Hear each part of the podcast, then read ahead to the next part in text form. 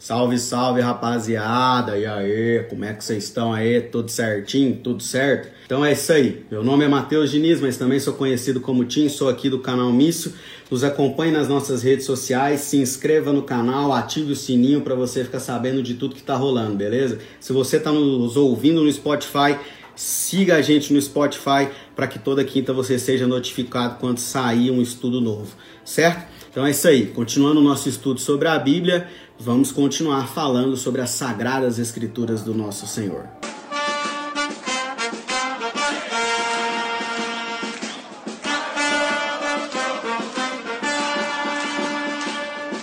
Então, as características dessa inspiração, a gente vai continuar em 2 Timóteo 3, no verso 14 e 15, que diz que pode tornar-te sábio para a salvação. Então, o propósito da, do, da Bíblia, né, o propósito da Bíblia é esse. Outros livros, eles nos ensinam ciência, letras e artes. A Bíblia contém tudo isso também, mas sua especialidade é a salvação eterna de pecadores. Então, o, a essência da Bíblia é trazer a salvação, é te mostrar a salvação. João 5,39 vai dizer: Examinais as Escrituras, porque julgais ter nelas a vida eterna, e são elas mesmas que testificam de mim. Então, mais um texto falando acerca da Bíblia. E continuando, né, qual a utilidade prática da Bíblia? Continuando lá em 2 Timóteo 3,16, toda a escritura é inspirada por Deus e útil para o ensino, para repreensão, para correção e para educação na justiça. Então, útil para ensino. A Bíblia, ela nos revela as questões fundamentais da Bíblia, da vida, desculpa, fundamentais da vida. Então, Deus, o ser humano, a criação, pecado, salvação, família, serviço, lazer, etc. Então, tudo que a gente precisa saber em relação à vida vai estar escrito na Bíblia.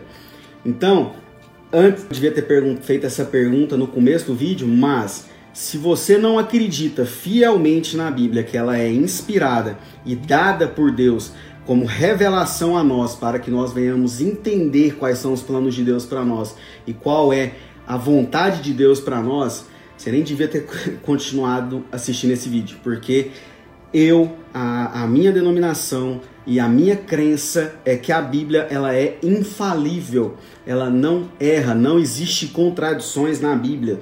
Pelo contrário, ela se responde. Questões que num momento você não entende, se você pesquisar, logo depois você vai encontrar a resposta daquilo que você não entendeu ou daquilo que ficou um pouco vago naquele texto mas a Bíblia ela se responde e ela não se contradiz, como a gente vê muita gente falando por aí, né?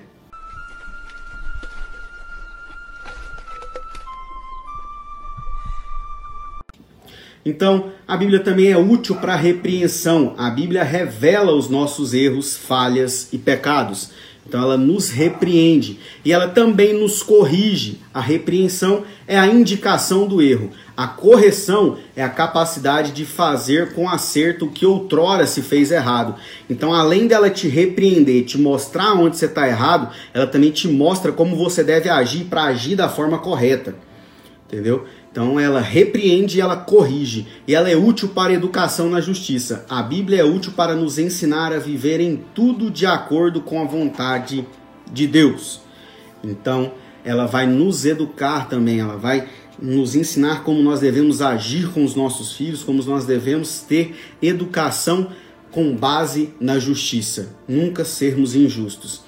E última ali, a finalidade prática da inspiração da Bíblia. A gente vê no verso 17 de, primeir, de 2 Timóteo 3 que diz: A fim de que o homem de Deus seja perfeito e perfeitamente habilitado para toda boa obra. Então, através da palavra de Deus, o Espírito Santo capacita e equipa os discípulos de Jesus para servir, servir eficazmente cada um na sua vocação. Então, cada um tem uma vocação. Ninguém veio a esse mundo com o mesmo propósito, o mesmo objetivo. Nós temos um objetivo macro, um objetivo maior, que é levar o evangelho de Jesus a toda criatura e, claro, adquirir a salvação por intermédio do Espírito Santo que nos convida e nos move o nosso, a nossa alma para que a gente vá buscar a Deus, porque nós estamos em pecado e sozinho nós não temos a capacidade de ir até Deus. Se não é pelo intermédio do Espírito Santo, a gente nunca vai chegar a Deus. Então, essa é a finalidade da, da inspiração da Bíblia, da, do porquê da Bíblia. E uma outra coisa muito importante é a autoridade e suficiência da Bíblia. Em 2 Timóteo 3,16 diz que toda escritura é inspirada por Deus. Então, eu, como sou da IPB, membro da IPB, Igreja Presbiteriana do Brasil, e ela reconhece que a Bíblia é única e infalível regra de fé e prática de um cristão. Então, tudo que está na Bíblia é regra de fé e prática, não se tira e não se acrescenta nada. Isso significa que nela encontramos toda a orientação, tanto para a nossa fé quanto para a nossa conduta. A Bíblia é a verdade absoluta em tudo que ela revela. Então, João 17, 17, que a gente já até leu, que a tua palavra é a verdade.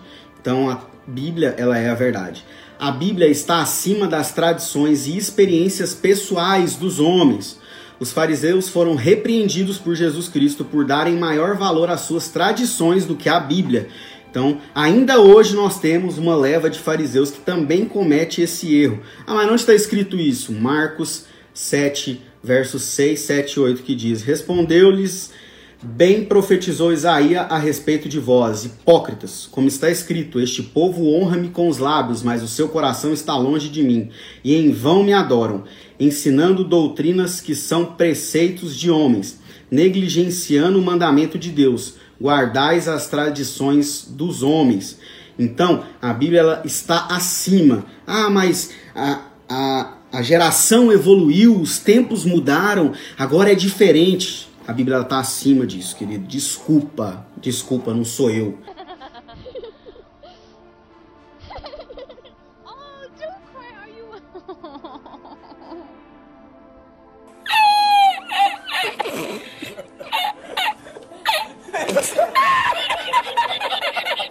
É a própria Bíblia, como eu disse, ela se auto-responde, ela é, ela não existe contradição nela e ela está acima das tradições. Então, os tempos mudaram, mas a Bíblia está acima disso.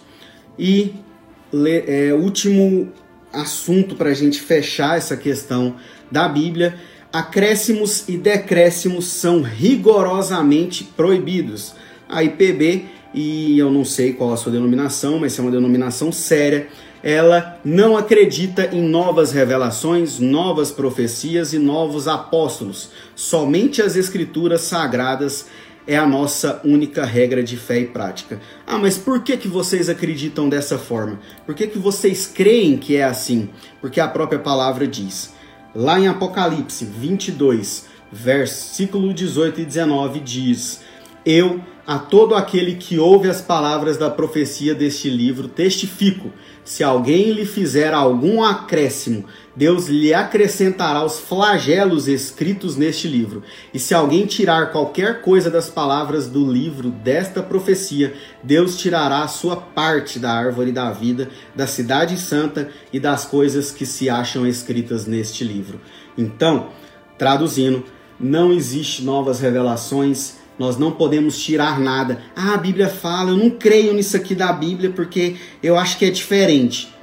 João está te falando. Se você tira o seu, a, o seu resultado é negativo e você não deve tirar nada nem acrescentar nada à Bíblia. Não existem novas profecias, novos apóstolos e novas escrituras não existe nada de novo, não há nova, novas revelações, nem nada que venha é, agregar ou somar. Então é por isso que a, é, os, a nossa. Nossa, gaguejada, mano.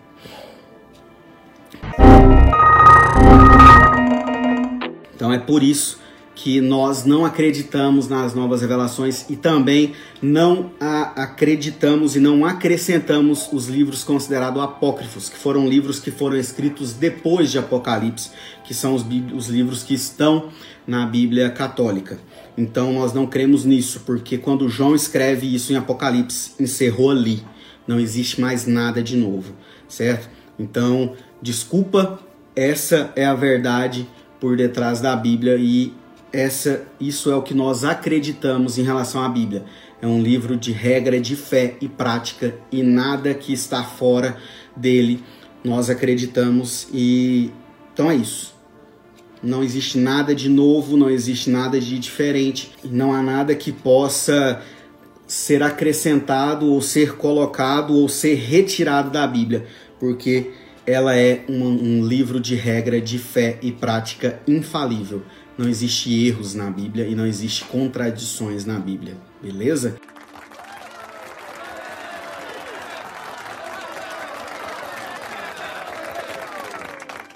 Então é isso. Se ficou alguma dúvida, escreve nos comentários. Então, próximo vídeo estaremos falando sobre a Trindade, sobre o Deus triuno. Então fique ligado, toda quinta-feira sai vídeo novo, beleza? Então é isso aí. Que Deus te abençoe. Abraço!